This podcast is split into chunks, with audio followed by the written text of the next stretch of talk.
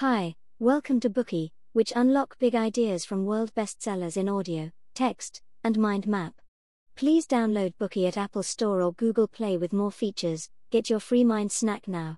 Today we'll unlock the book How Will You Measure Your Life? Have you ever asked yourself, what is the most important thing in your life? How will you spend your life? Maybe these questions sound difficult to you right now, but after listening to this Bookey, you might have the answers. The main author of this book, Clayton M. Christensen, is a professor at Harvard Business School. He is not only a master of management thinking, but also an influential business thinker. We have previously discussed a series of books written by him, such as The Innovator's Dilemma, the revolutionary book that will change the way you do business, The Innovator's Solution, Creating and Sustaining Successful Growth, Seeing What's Next, Using the Theories of Innovation to Predict Industry Change, Competing Against Luck, and so on. He is known as the father of disruptive innovation for his theoretical contributions to this concept, and has been highly praised by Steve Jobs, Bill Gates, Andrew Grove, and others. After observing his college students for years, Christensen noticed an interesting phenomenon. During the fifth year class reunion after graduation, everyone dressed glamorously and appeared to be ambitious. However, by the 10th year class reunion, things had changed a bit. Indeed, they were as successful as expected, but Christensen found that many were not happy. Some did not like their work, while others faced problems with their marriage and family. By the 25th and 30th year reunions, the situation had gotten even worse. A few people had gone to jail and some families had broken up. Nevertheless, there were still people who had both a successful career and were happy with their family life. These developments made Christensen ponder why do smart people make wrong decisions and fail in life? What can ordinary people do to avoid going similarly astray? In 2010, while suffering from follicular lymphoma, Christensen gave a speech to Harvard University graduates on how to apply business theories to life planning.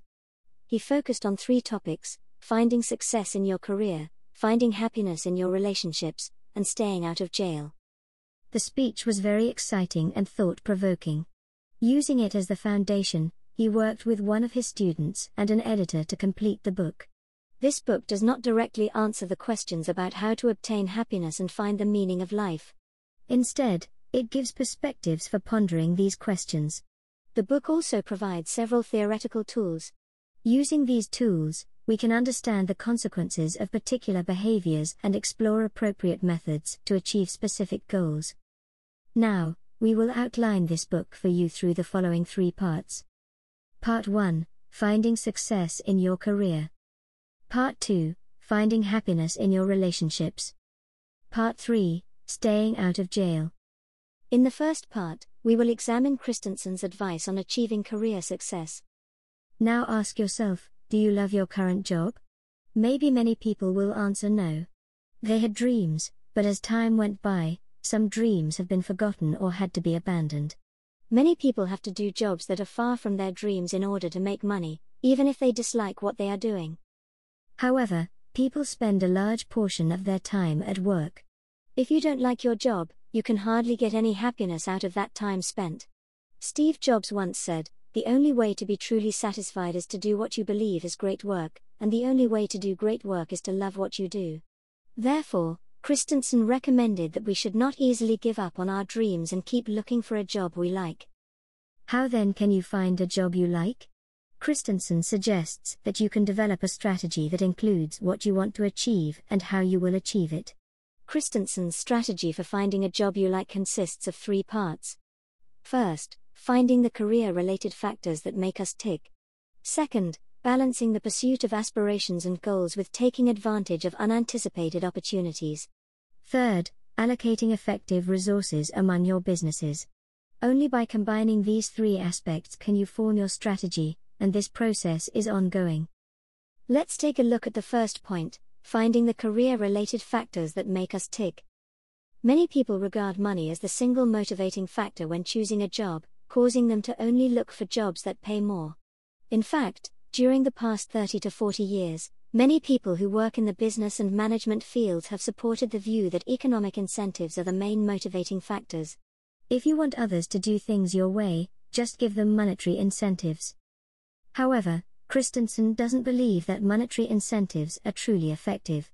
He introduced the more inspiring motivation theory, a business theory mentioned by Frederick Herzberg in an article published in the Harvard Business Review.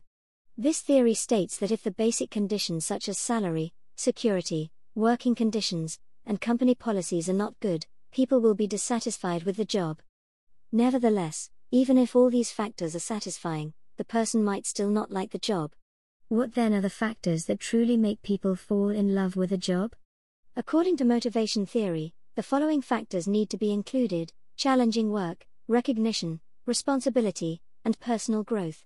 These factors are called the motivation factors. In life, the motivation factors do play a role.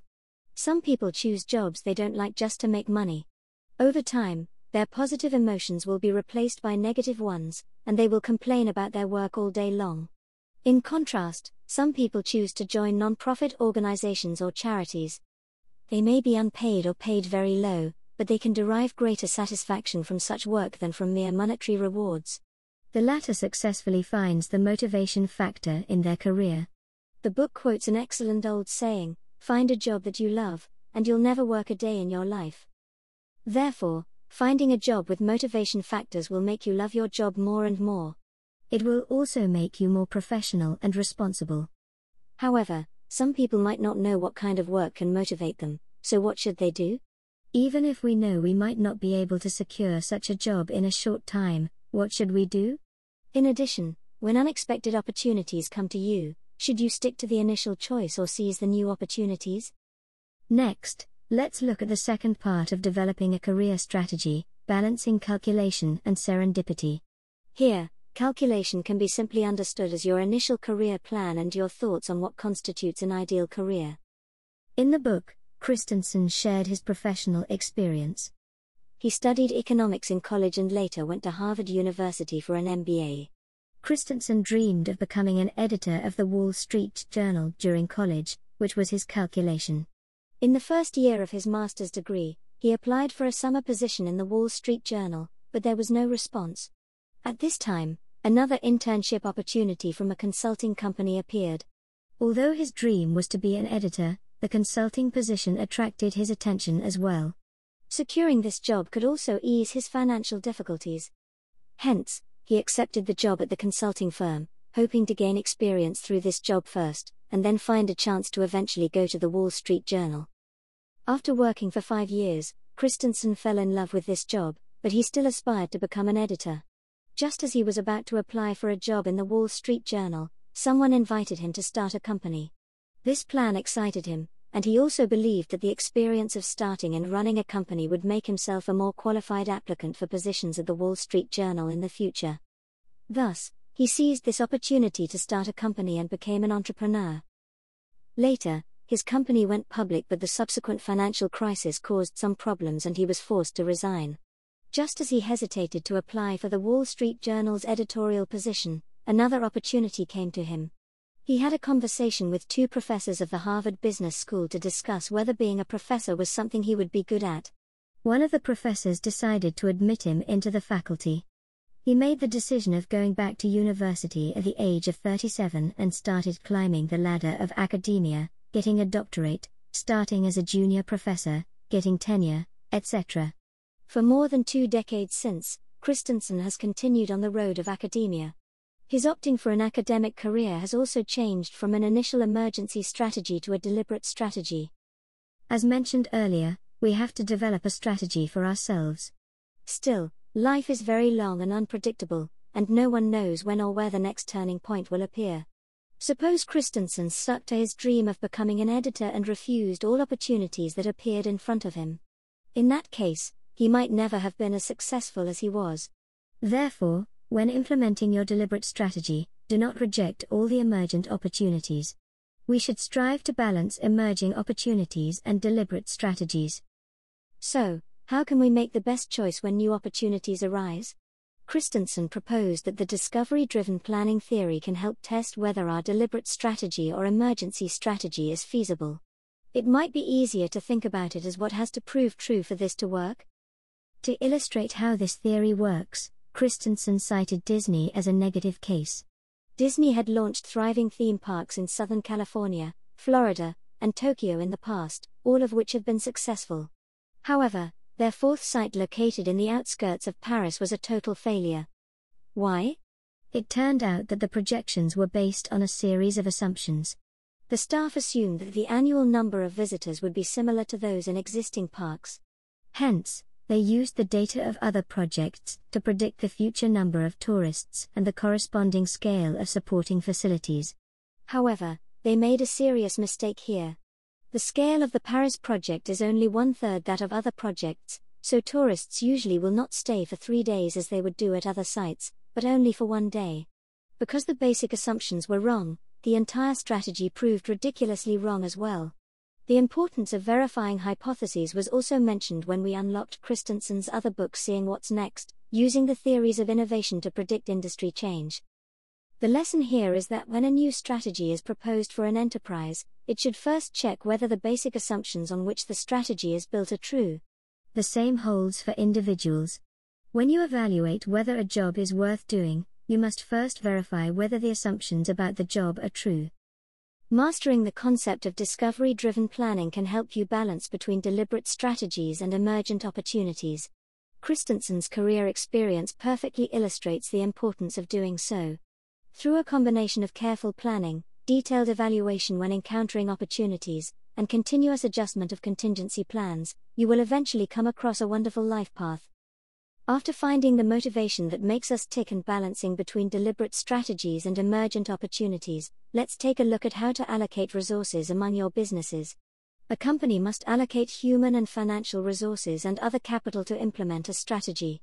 Only when these resources are effectively and reasonably allocated can the strategy be implemented the next. Let's take Apple's experience as an example to understand the importance of allocating resources rationally. In the 1990s, Steve Jobs was dismissed from Apple.